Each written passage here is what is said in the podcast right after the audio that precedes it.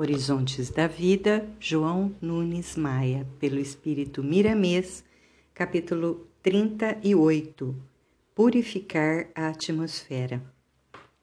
Em torno de cada ser existe uma atmosfera, energia essa vertida de inúmeras fontes que assimilam com propriedade os sentimentos de quem a comanda.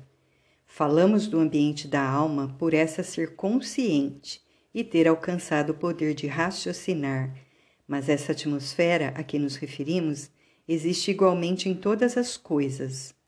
O dever do espírito, encarnado ou desencarnado, é purificar essa energia que nos circunda pelos processos que o Evangelho de Nosso Senhor nos ensina e que a doutrina dos Espíritos continua a nos orientar para o acrisolamento dessa atmosfera que mostra o que somos na escala a que pertencemos.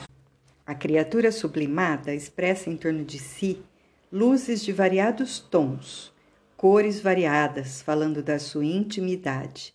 Os espíritos superiores nos conhecem, avaliando os nossos valores do modo por que expressamos os nossos sentimentos.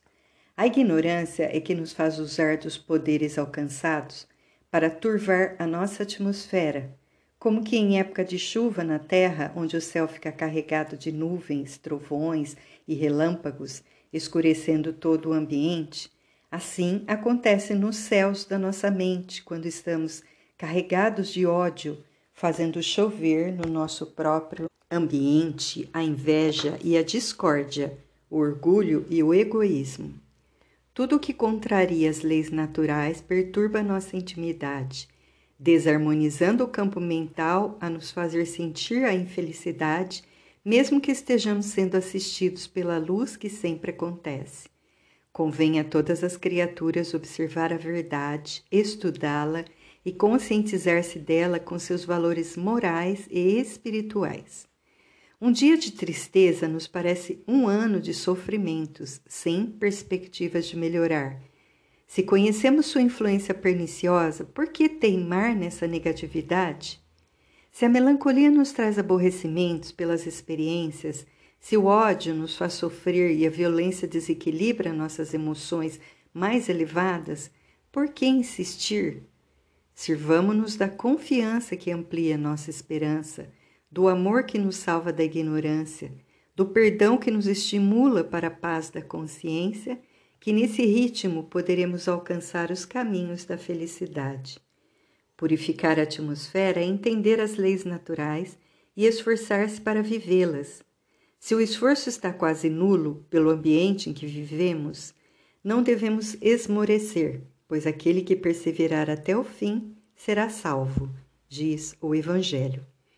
Quando o espírito ama verdadeiramente, a sua atmosfera se encontra iluminada mostrando um azul encantador, cuja força lhe dá vida e alegria. Falamos do amor que abrange todas as virtudes e cada qual se mostra em um colorido específico, aromatizando a sua vida dentro da vida do Criador. Acrisolemos a nossa existência nos moldes mais puros que o Evangelho nos mostra, que o alcance será contínuo e o amor vai se mostrando cada vez mais elevado com completo domínio das nossas emoções. Castificar os nossos pensamentos é abrir a vida para que chamamos de felicidade, para que entendemos ser tranquilidade imperturbável da consciência. Procuremos pôr em andamento todas as lições de Jesus, despertando o Cristo no coração, para que ele seja motivo de glória no centro da alma.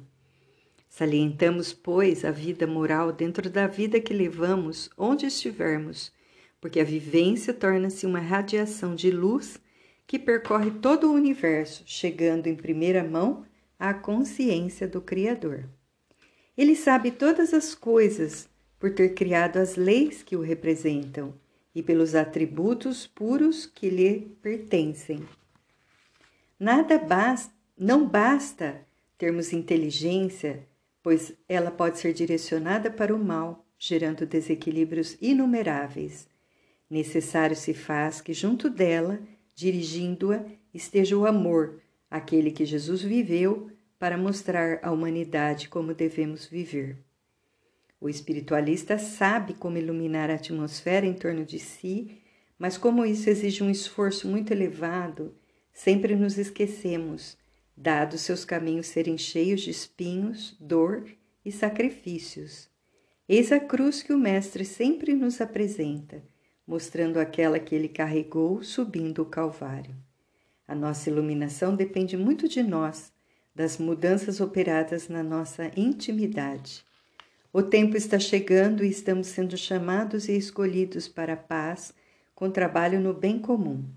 Acionemos as mãos na caridade, em todas as direções e nas faixas que a sabedoria divina nos mostra, nas pegadas das leis universais, que a nossa atmosfera de energia mostrará a existência do sol interior no nosso coração. Se a melancolia nos traz aborrecimentos pelas experiências, se o ódio nos faz sofrer e a violência desequilibra nossas emoções mais elevadas, por que insistir?